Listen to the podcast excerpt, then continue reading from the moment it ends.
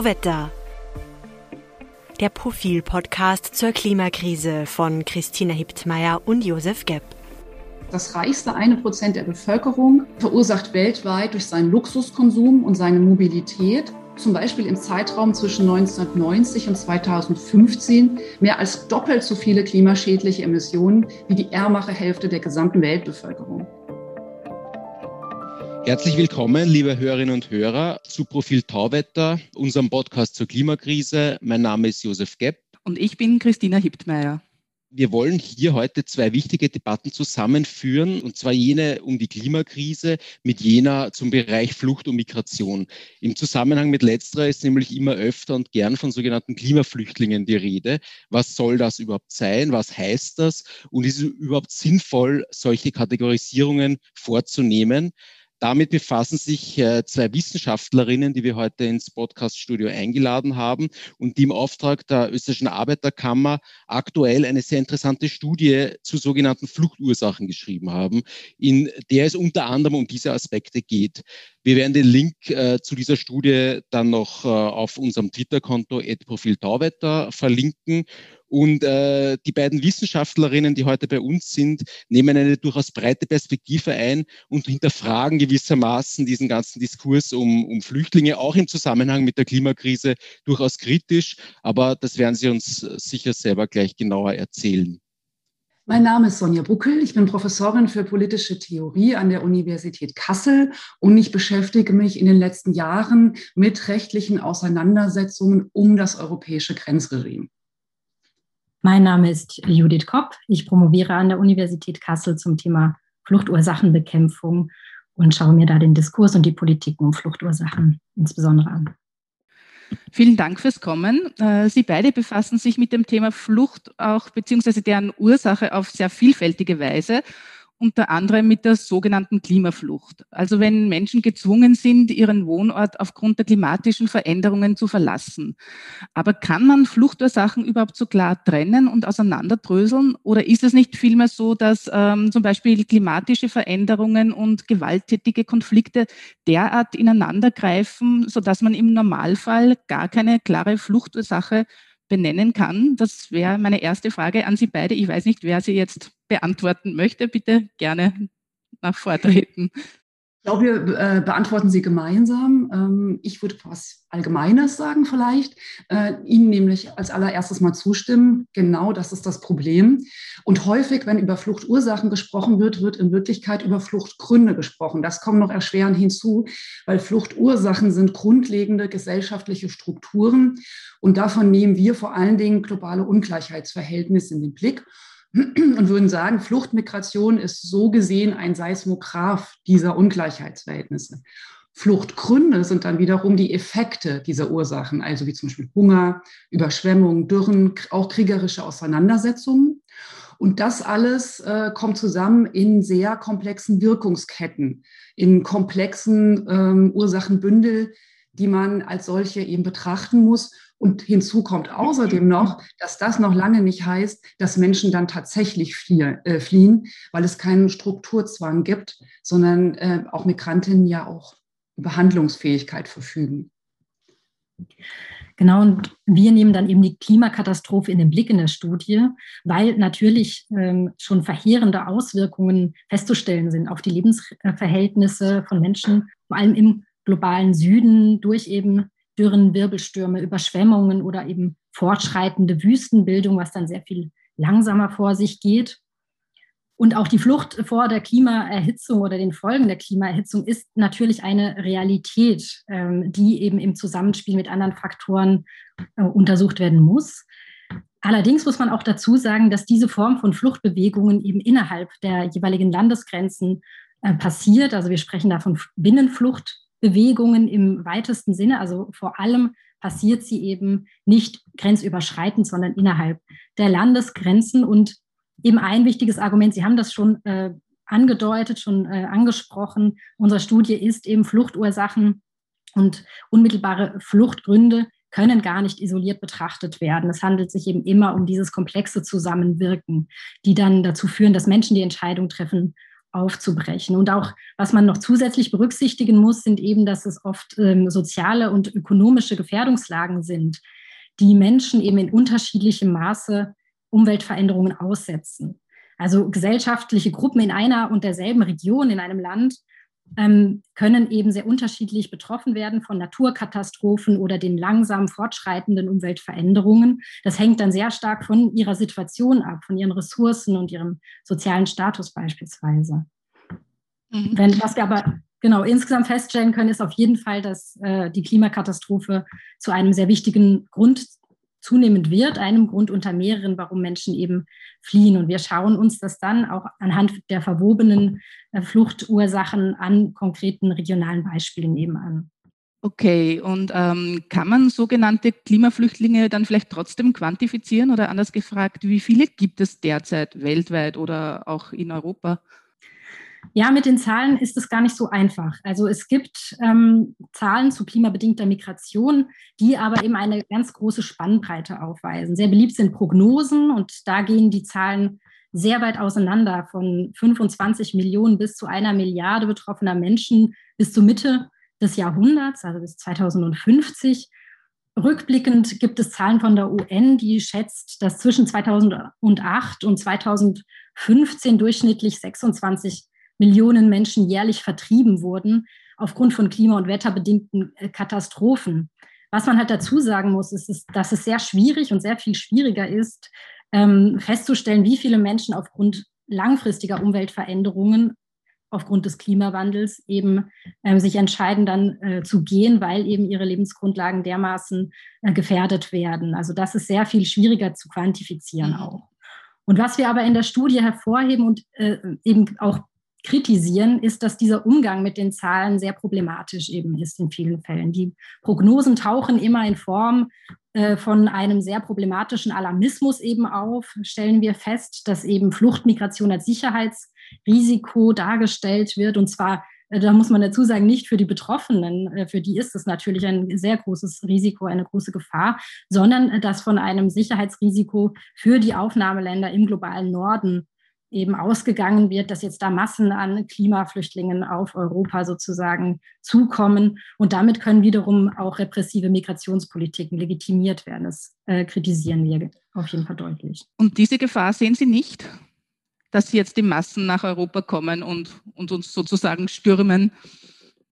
Nein, also diese Gefahr sehen wir so nicht. Also es ist, äh, wie gesagt, auch eine Realität. Zum einen muss man sehen, dass die sich vor allem im globalen Süden äh, weitgehend abspielt, also die Flucht vor dem Klima.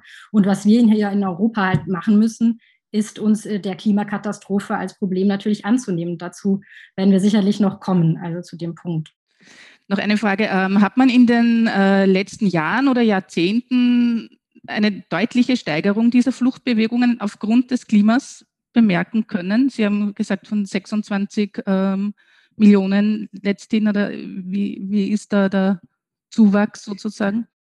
Also den Zuwachs kann ich Ihnen jetzt nicht genau quantifizieren, aber es ist davon auszugehen, dass die Klimakatastrophe und ihre Folgen eben zunehmend einen Einfluss auf Fluchtbewegungen haben. Das stellen auch verschiedene Studien fest. Also es ist eine Zunahme festzustellen, aber es lässt sich jetzt da nicht äh, genau zurückverfolgen, weil ja auch die Erhebungen jetzt noch nicht ähm, ja, seit sehr langem Zeitraum sozusagen mhm. vorgenommen werden. Ähm, das klassische Asylsystem gewährt ja Schutz vor Verfolgung. Da passen Klimaflüchtlinge nicht so wirklich hinein.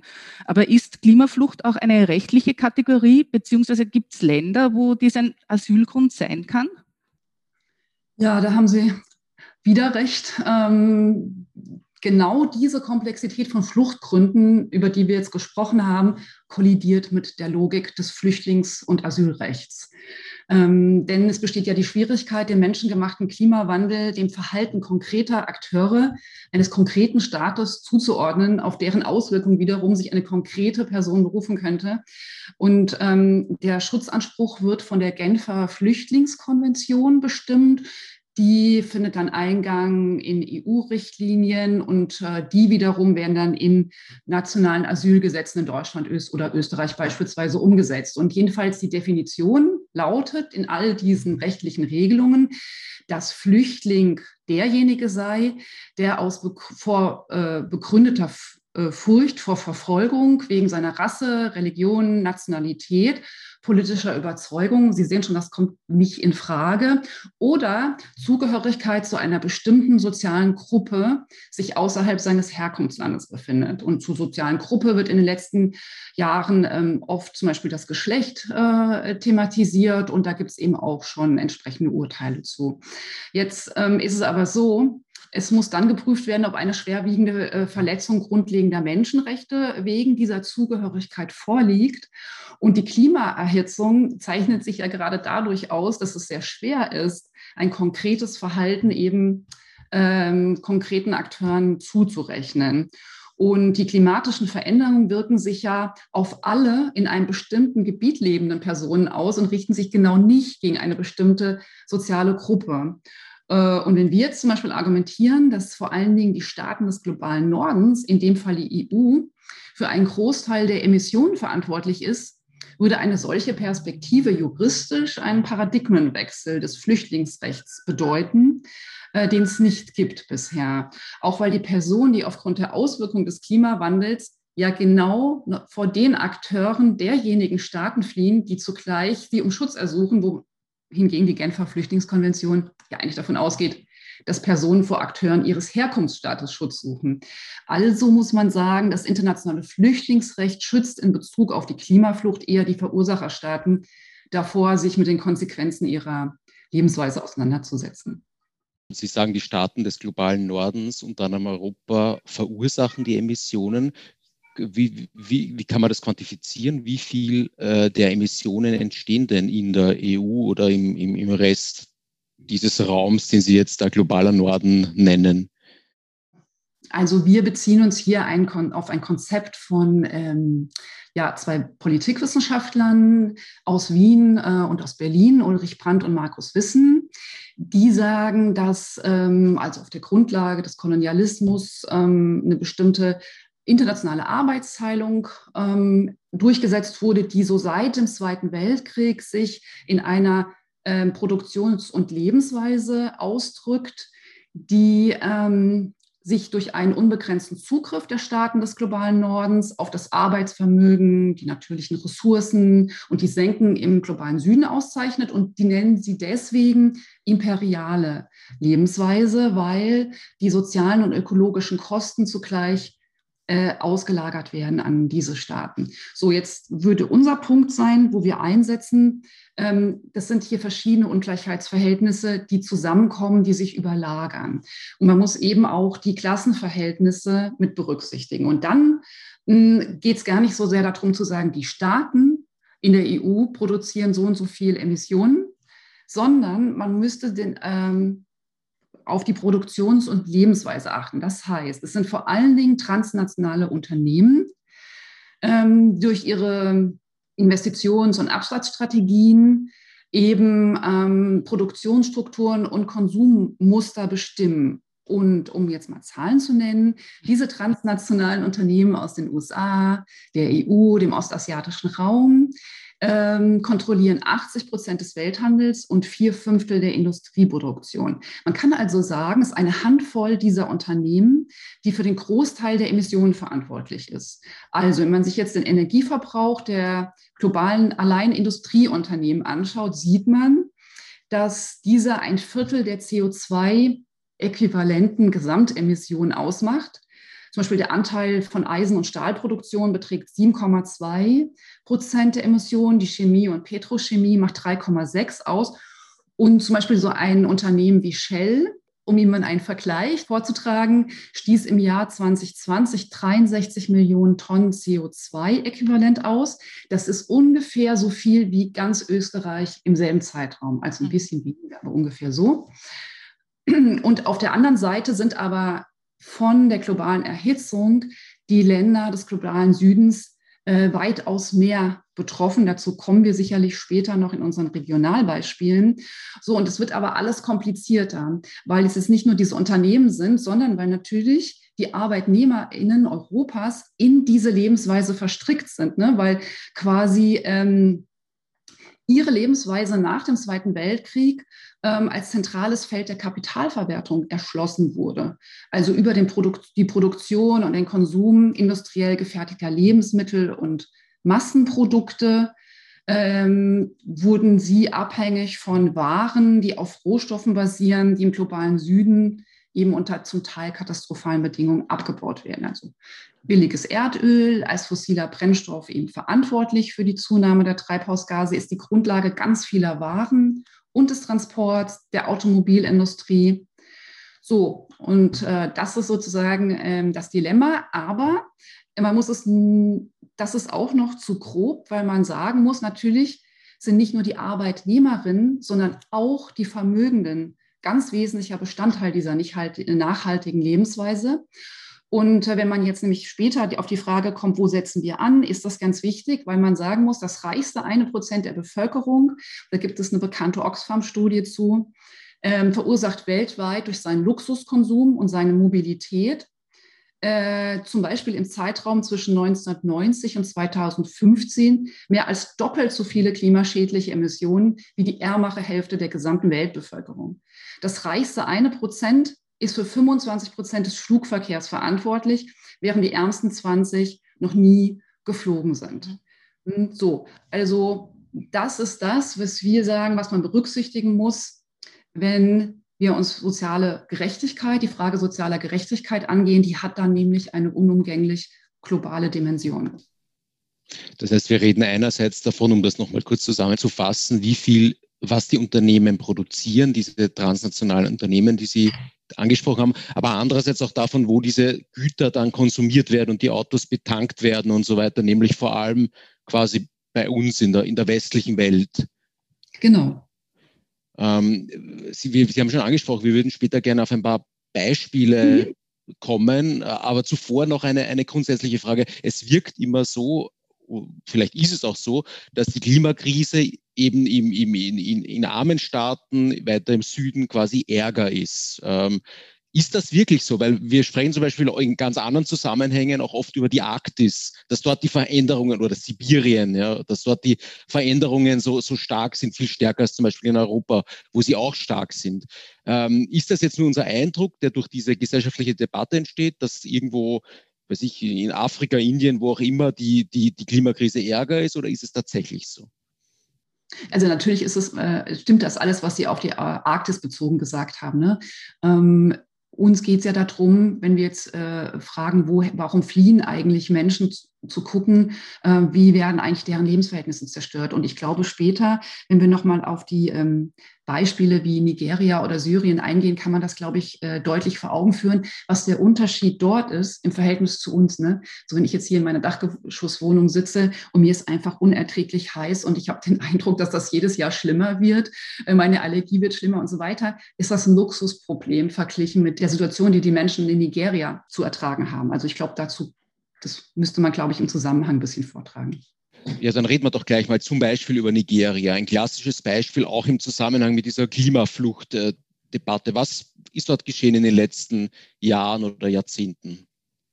Ja, wir haben das äh, Beispiel Nigeria auch gewählt, weil es sich eben daran besonders gut das Zusammenspiel unterschiedlicher Faktoren aufzeigen lässt. Und wir versuchen dann eben in der Studie ein ja, dichtes Bild zu zeichnen, wobei es natürlich klar ist, wir können da nicht alles erfassen. Wir konnten auch nicht vor Ort Forschung durchführen.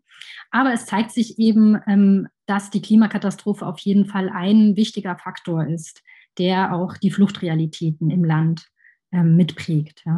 Also Nigeria liegt eben in der Sahelzone, eine der Regionen, die am meisten von der Klimakatastrophe tatsächlich betroffen äh, ist. Und damit ähm, ja, hat sie eben, äh, ja, gibt es einfach aus sehr ähm, umfassende Auswirkungen in Nigeria des Klima, der Klimakatastrophe.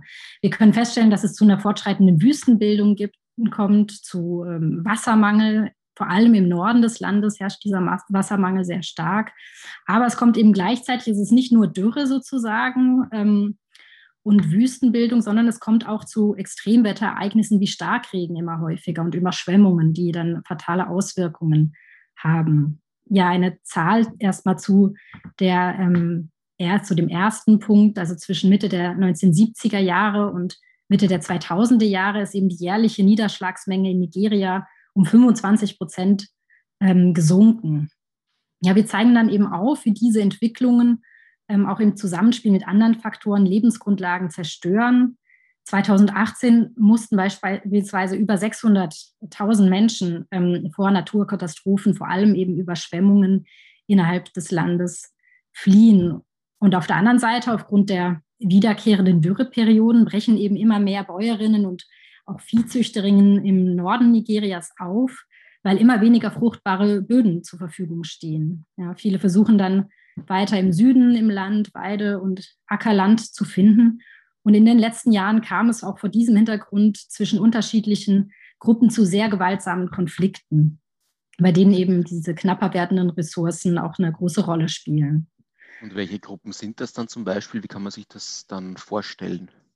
Also es sind dann in, in erster Linie eben ähm, Viehzüchterinnen aus dem Norden, die beispielsweise dann weiter in den Süden ähm, ja, fliehen, migrieren und dort versuchen, ein Auskommen zu finden. Sie versuchen dann dort äh, ja auch Ackerland in Anspruch zu nehmen, auf dem aber bereits andere ähm, Gruppen sozusagen vor Ort sind, Bäuerinnen meistens, äh, die beispielsweise auch sesshaft sind und anbauen. Und es kommt dann zu sehr starken Konflikten, die aber weiter auch angeheizt werden durch Milizen, die in der Region ähm, auch äh, ja, präsent sind und eben eine sehr große Gefahr darstellen. Man muss auch sagen, dass die nigerianische Regierung hier keine rühmliche Rolle spielt. Sie reagiert nämlich kaum auf diesen Konflikt und hat sogar mit Gesetzen die Konflikte weiter zugespitzt, äh, die eben zum Beispiel das Grasen von Tieren in einigen Regionen dann verboten haben.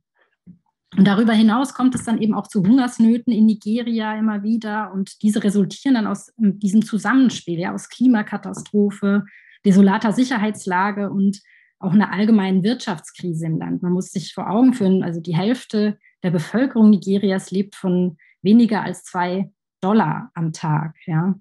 Und ein weiterer Punkt, den wir dann auch benennen, der wiederum dann die Zusammenhänge auch darstellt, die Sonja Buckel eben erwähnt hat, ist eben, dass ähm, auch die massive Rohstoffausbeutung in Nigeria äh, untrennbar mit der Klimakatastrophe eigentlich verbunden ist. Also die Förderung von Rohöl, unter anderem durch transnationale Unternehmen wie Shell, führt zu dramatischen ökologischen Verwüstungen im Niger-Delta. Und die exzessive Förderung und der Export von Rohöl sind eben bekanntermaßen wiederum äh, Voraussetzung einer Lebensweise in den kapitalistischen Zentren, die auf diesen fossilen Brennstoffen eben beruht. Und in der Folge spitzt sich die Klimakatastrophe weiter zu.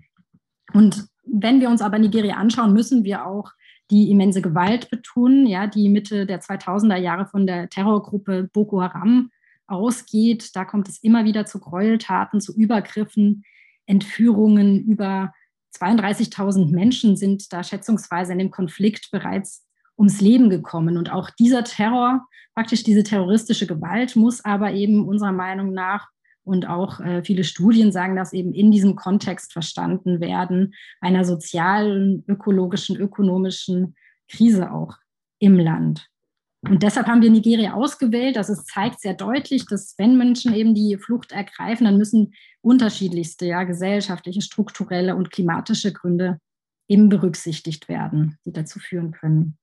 Sie sagen, man muss Phänomene wie Boko Haram vor dem Hintergrund der sozialen Krise verstehen. Heißt das, dass die Leute sozusagen, weil ihre Lebenschancen verloren gehen, sich dann dieser solchen Gruppen anschließen? Oder wie, wie kann man sich das konkreter vorstellen? Ja, es gibt durchaus Studien, die eben aufzeigen, dass es weniger religiöse Motive sind, ja, dass sich ähm, Jugendliche beispielsweise der islamistischen Terrororganisation Boko Haram in diesem Fall anschließen, sondern dass es eben sehr stark auch mit der Armut, mit der Jugendarbeitslosigkeit und diesen Faktoren zusammenhängt, dass eben darin auch junge Menschen halt tatsächlich eine Perspektive für sich sehen. Ja.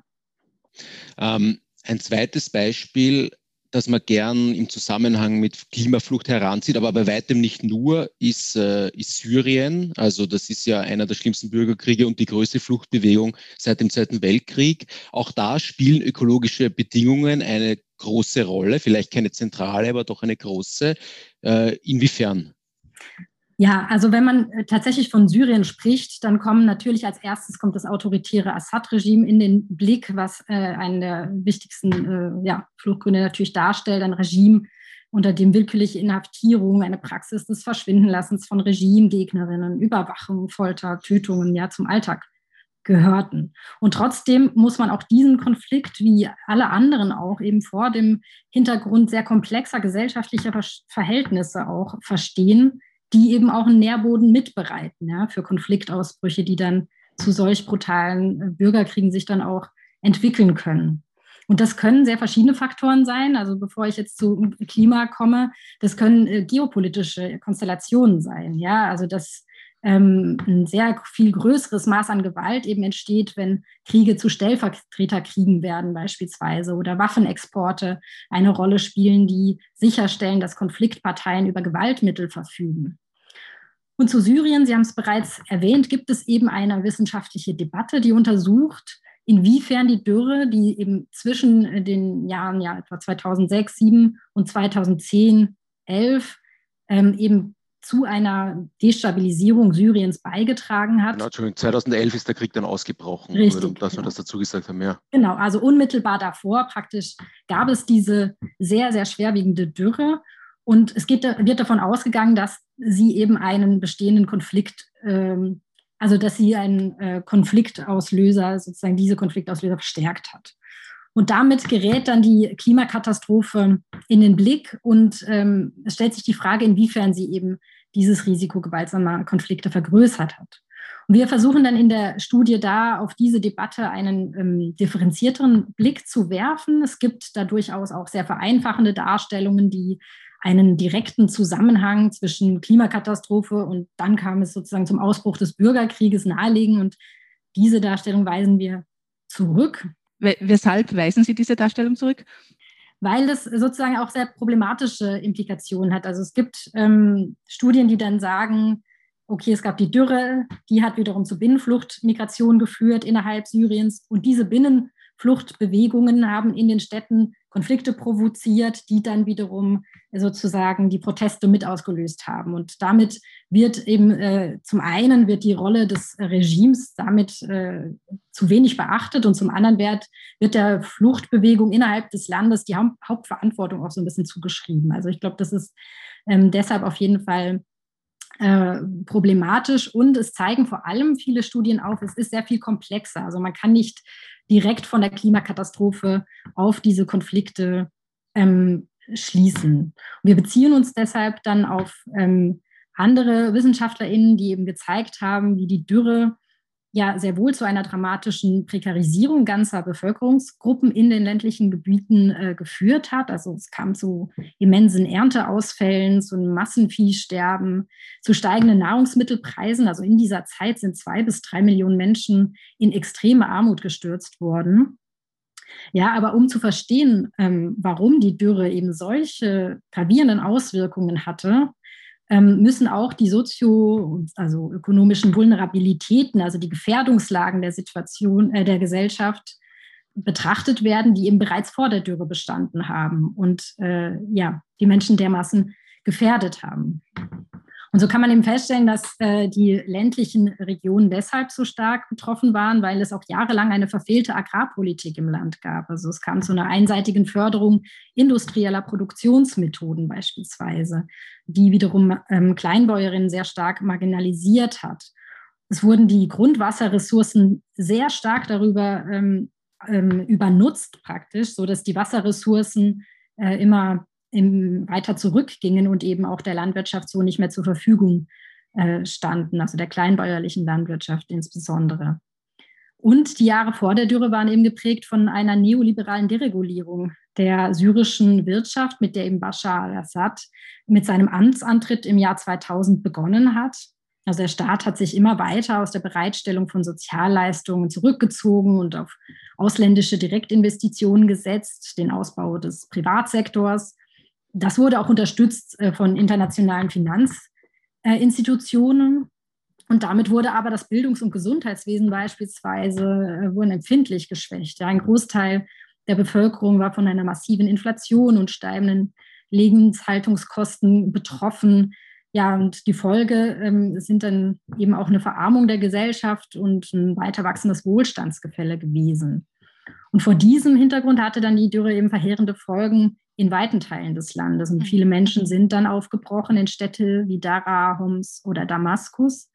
Und es kann schon davon ausgegangen werden, dass auch diese Gruppen sich eben beteiligt haben an Protesten und aber natürlich auch in den urbanen Räumen ja, der Protest gegen das Assad-Regime dann schon sehr, sehr stark war. Und diese Proteste wurden, wie wir ja wissen, brutal niedergeschlagen und haben dann äh, sich zu einem Bürgerkrieg dadurch entwickelt. Mhm. Und damit wird eben ein sehr komplexes Ursachenbündel auch in Syrien sichtbar, in dem die Klimakatastrophe einen Faktor unter vielen darstellt, die eben Destabilisierung fördert und auch äh, Existenzgrundlagen gefährdet.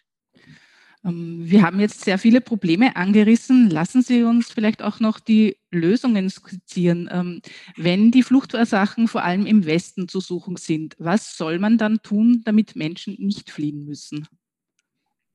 Genau, das ist sicherlich eine ganz schwierige Frage. Und wir haben uns jetzt überlegt, äh, wie, wie, wie können wir die angehen. Und äh, interessanterweise ist es ja so, dass seit dem Sommer 2015 es einen Diskurs über Fluchtursachen gibt. Ne? Also es ist eigentlich klar, also alle PolitikerInnen, die Sie sich vorstellen können, äh, in Europa, in der EU, in den, in den einzelnen Nationalstaaten sagen, wir müssen die Fluchtursachen bekämpfen. Und das Problem ist halt, dass unter Fluchtursachen immer irgendwie irgendwas da vor Ort korrupte Regime oder so weiter verstanden wird und eben nicht dieser Zusammenhang, den wir jetzt aufgemacht haben. Das ist erstmal das Wesentliche für uns, dass wir sagen wollen, wenn quasi darüber geredet wird, Fluchtursachen zu bekämpfen, dann kommt es erstmal darauf an, diese Perspektive umzudrehen und die nämlich auf die globalen Ungleichheitsverhältnisse zu blicken. So und positiv gewendet bedeutet das, dass ähm, wir eine sozial-ökologische Transformation äh, durchführen müssen. Naja, durchführen hört sich jetzt so an, als könnte man das einfach machen. Ähm, der Punkt ist, Veränderung muss nicht zuallererst im globalen Süden beginnen, sondern die europäischen Staaten müssen ihre eigenen Gesellschaften auf eine nachhaltige Grundlage stellen. Das ist sozusagen das, was wir erstmal, ähm, dafür wollen wir erstmal ein Bewusstsein herstellen. Mm, und ich meine, wir stehen unabhängig von der Migrationsfrage sozusagen vor der Frage, äh, ob es uns gelingt, diese ökologischen Verwerfungen des Kapitalismus ähm, ja noch irgendwie in den Griff zu kriegen, ob wir eine demokratische Veränderung dieser Verhältnisse ähm, ermöglichen können oder ob die Menschheit gezwungen sein wird, nach Naturkatastrophen und massiven Konflikten notgedrungen anders zu leben. Und ich glaube, das hat die Corona-Krise deutlich gemacht, ne? was es bedeutet mit Einschränkungen von Grundrechten etc. etc. einer radikalen Einschränkung unserer Lebensweise, wenn wir das nicht bewusst gestalten. Und deswegen ist eigentlich der zentrale Beitrag unserer Studie ähm, der, dass wir sagen, die soziale ökologische Transformation, die aus vielerlei Gründen dringend notwendig ist, ist auch die Antwort auf die Frage nach einer emanzipativen Migrationspolitik. Also mit dem Migrationsforscher Stephen Castle sagen wir, das Problem an Migrationspolitik ist nämlich, dass sie von Migration handelt äh, und eben nicht von sozialen äh, Ungleichheitsverhältnissen. Also das ganze Geld und die ganze Energie, die ganzen Debatten, die in Grenzüberwachung, Lager, Rückschiebung unfassbar menschenrechtswidrige Praxen wie in den Lagern in Libyen und so weiter führen, die wären viel besser investiert in die sofortige Transformation in eine nachhaltige Lebensweise. Und das muss man sich erstmal klar machen. Gut, Sie sagen, es braucht eine sozial-ökologische Transformation und zwar quasi bei uns in der, in der westlichen Welt sagen wir mal, jetzt kommt die EU-Kommission oder so zu Ihnen und sagt, wir, wir sehen das völlig ein und sehen die Notwendigkeit dessen. Was würden Sie uns denn ganz konkret politisch empfehlen? Drei Was, um, um, jetzt bleiben wir mal beim Thema Flucht und Klimaflucht, um sozusagen Fluchtbewegungen in, in Zaum zu halten in irgendeiner Form. Was würden Sie denen sagen? Also ich würde sagen, wir müssen nicht über Migration reden, sondern über die sozial-ökologische Transformation. Also wir machen das nicht, um Menschen davon abzuhalten, nach Europa zu kommen, sondern auch äh, darüber hinaus in unserem eigenen Interesse vor allen Dingen äh, überhaupt noch auf dieser äh, Erde leben zu können. Und dann würde ich sagen, müssen wir das einfach für die einzelnen Bereiche durchdeklinieren. Also für die Ernährung, für den Verkehr, für die Art zu arbeiten, für die äh, Art zu wohnen und dazu weil das hört sich immer so groß an, wenn man sagt sozial-ökologische Transformation. Dann denkt man so, ja, okay, wie soll man das denn schaffen? Und ich glaube, wenn man sich die einzelnen Bereiche anguckt, äh, kann man schon mal feststellen, es gibt unglaublich viele Forscherinnen und Forscher, äh, die daran arbeiten. Es gibt viele politisch Aktive, die sich weltweit dafür einsetzen. Und man muss das vor allen Dingen runterbrechen auf diese einzelnen Bereiche. Und ähm, ich will das jetzt gar nicht so im Detail ähm, durchargumentieren. Das ist ja auch gar nicht mein, mein Forschungsgebiet. Ähm, da äh, würde ich aber sagen, gibt es eine ganze Menge, sondern ich würde sagen, äh, was ist eigentlich die strategische Perspektive, ne? wenn ich schon mal die EU-Kommission beraten durfte, auf die es ankommt. Äh, und zwar, ähm, es gibt jetzt ja, ich fange mal an mit einem gewonnenen Rechtsstreit. In diesem Jahr gab es ein außerordentliches Ereignis, nämlich dass äh, Gerichte in Den Haag ähm, aufgrund von Klagen von Umweltorganisationen und Betroffenen, zum Beispiel aus Nigeria, über das wir gerade geredet haben, gegen Shell, äh, wurde dieses Unternehmen verklagt, zunächst zu Entschädigungszahlungen und dann, und das finde ich schon sensationell, bis 2030 seine CO2-Emissionen um 45 Prozent im Vergleich zu 2019 zu senken. Und das ist der Punkt. Solche Entscheidungen müssen juristisch und politisch getroffen und durchgesetzt werden, weil Konsumappelle und Lebensstilentscheidungen bringen kaum etwas. Das ist der Punkt. Ähm, oder um es mit David Wallace Wells, das ist ein US-amerikanischer Journalist, der dieses schreckliche Buch Die unbewohnbare Erde geschrieben hat, es ausdrückt, Bioprodukte zu essen ist gut, aber wer das Klima retten will, soll lieber wählen gehen. Und er argumentiert, wenn alleine, das ist jetzt nur ein Aspekt, man könnte ganz viele davon rausgreifen, die reichsten 10 Prozent der Erde sich auf den durchschnittlichen ökologischen Fußabdruck Europas beschränken würden, also das ist noch gar keine großartige Einschränkung, würden die weltweiten Emissionen um ein Drittel zurückgehen. Das ist doch massiv. Und jetzt ist seine entscheidende Frage, und warum sollten sie das nicht müssen? Also es kommt wirklich darauf an, das politisch durchzusetzen und eben, und deswegen habe ich eben die 10 Prozent reichsten, oder die, nicht die 10 Prozent, ja doch die 10 Prozent reichsten ähm, angesprochen. Das ist deswegen mache ich das, weil es hier um eine Just Transition, also einen sozial gerechten Übergang geht. Ne? Man kann sozusagen diese ähm, Transformation, deswegen heißt sie auch sozial-ökologisch, nicht einfach nur aus einer ökologischen Perspektive betrachten, muss sie auch aus einer sozialen betrachten. So, und dann kommt es darauf an, nicht einfach alte Jobs durch neue zu ersetzen, sondern auch Arbeit umzuverteilen und äh, die Arbeitszeit zu verkürzen, äh, weil der Wachstumsimperativ, auf den unsere Ökonomie ähm, basiert, ist aus volkswirtschaftlicher Perspektive ähm, gar nicht so mehr zu verantworten und hat dazu beigetragen, dass die heute geleistete Arbeit viel zu energieintensiv ist. Und eine starke Arbeitszeitverkürzung, von der ja auch unter der Perspektive Zeitwohlstand die Arbeiter äh, und Arbeitnehmerinnen im globalen Norden profitieren würden, ist zugleich gut fürs Klima. So, und da gibt es ganz verschiedene Untersuchungen wie dann die CO2-Emissionen äh, und so weiter senken würden. Und jetzt, wenn man es jetzt so ein bisschen konkreter noch machen wollte und diesen Fluchtbezug noch mal einbauen will, ähm, könnte man sagen, wenn es zutrifft, dass der Klimawandel vorrangig von den oberen Klassen verursacht wird, aber die unteren Klassen im globalen Süden besonders hart trifft, müssen die CO2-Abgaben und Kapitalsteuern den dort Betroffenen zur Verfügung gestellt werden. Und um quasi problematische Regierungen vor Ort zu umgehen, gibt es schon seit Jahrzehnten Projekte äh, vom ähm, UN-Flüchtlingskommissariat beispielsweise, in denen Projekte direkt mit den gesellschaftlichen Organisationen der betroffenen Länder äh, entwickelt werden. Und so könnte ein Klimagerechtigkeitsfonds auch funktionieren.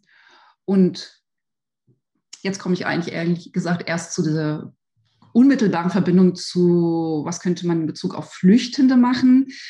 Da müsste man ja eigentlich diskutieren, dass die Frage nach der juristischen Anerkennung von Geflüchteten hm, nach dem Verursacherprinzip äh, funktionieren könnte, das nämlich äh, als Grundlage für die Entscheidung, welche Länder sich zur Aufnahme von Geflüchteten verpflichten.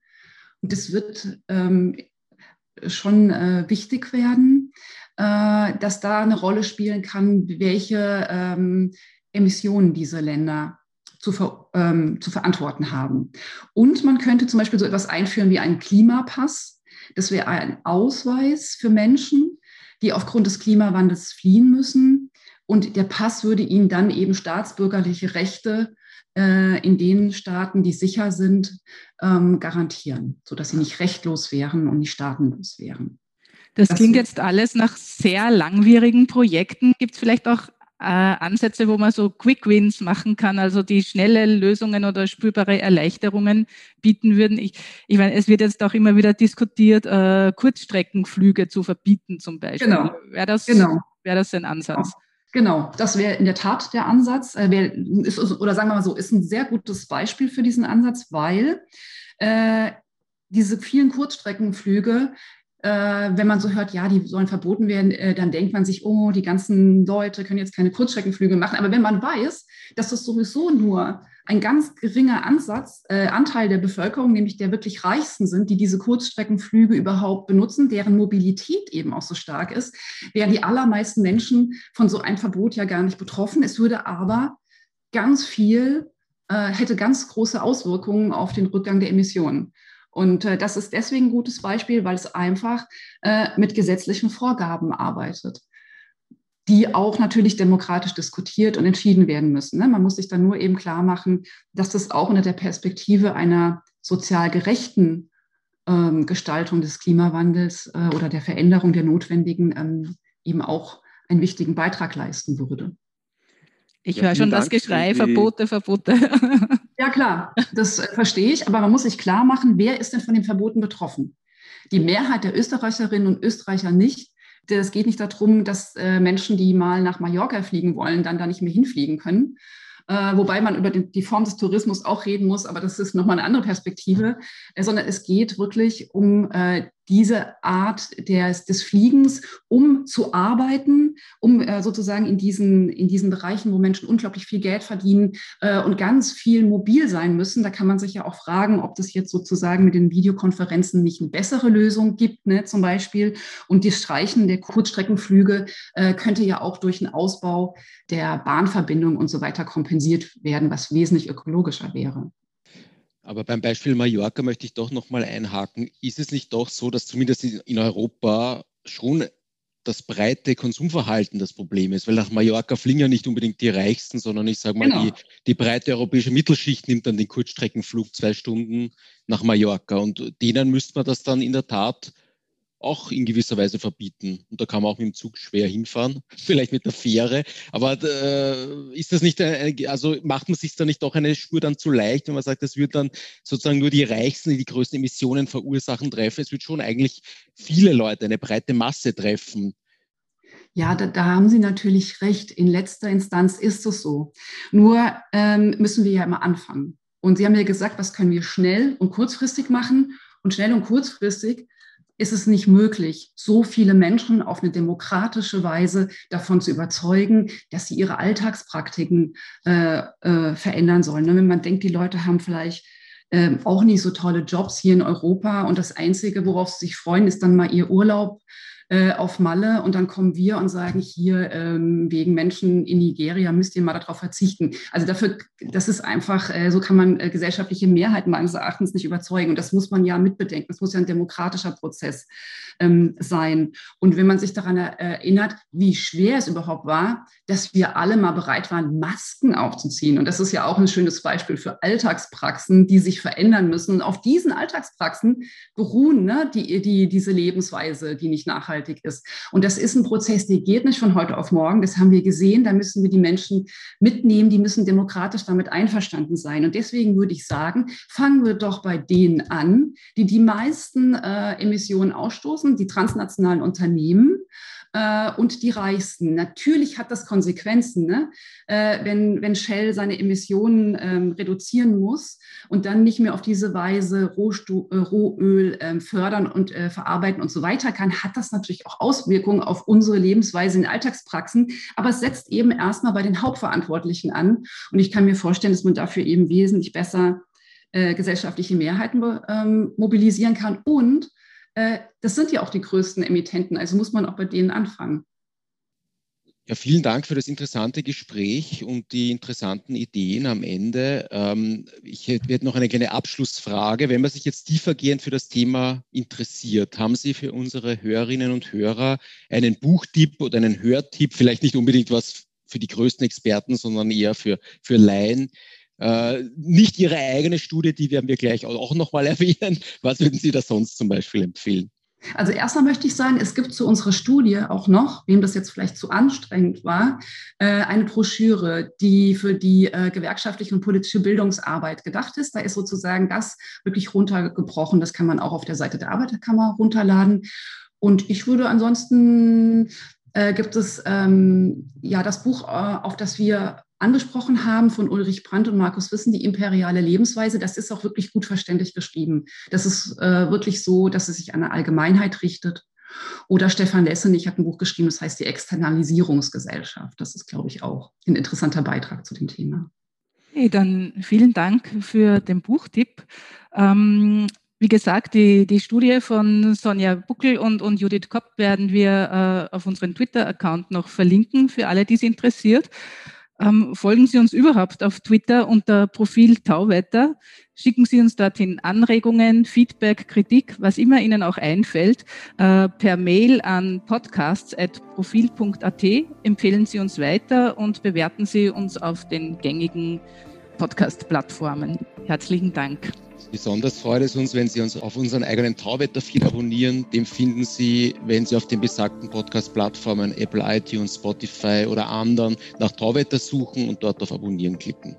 Das war's für heute. Danke fürs Zuhören und bis zum Freitag in zwei Wochen.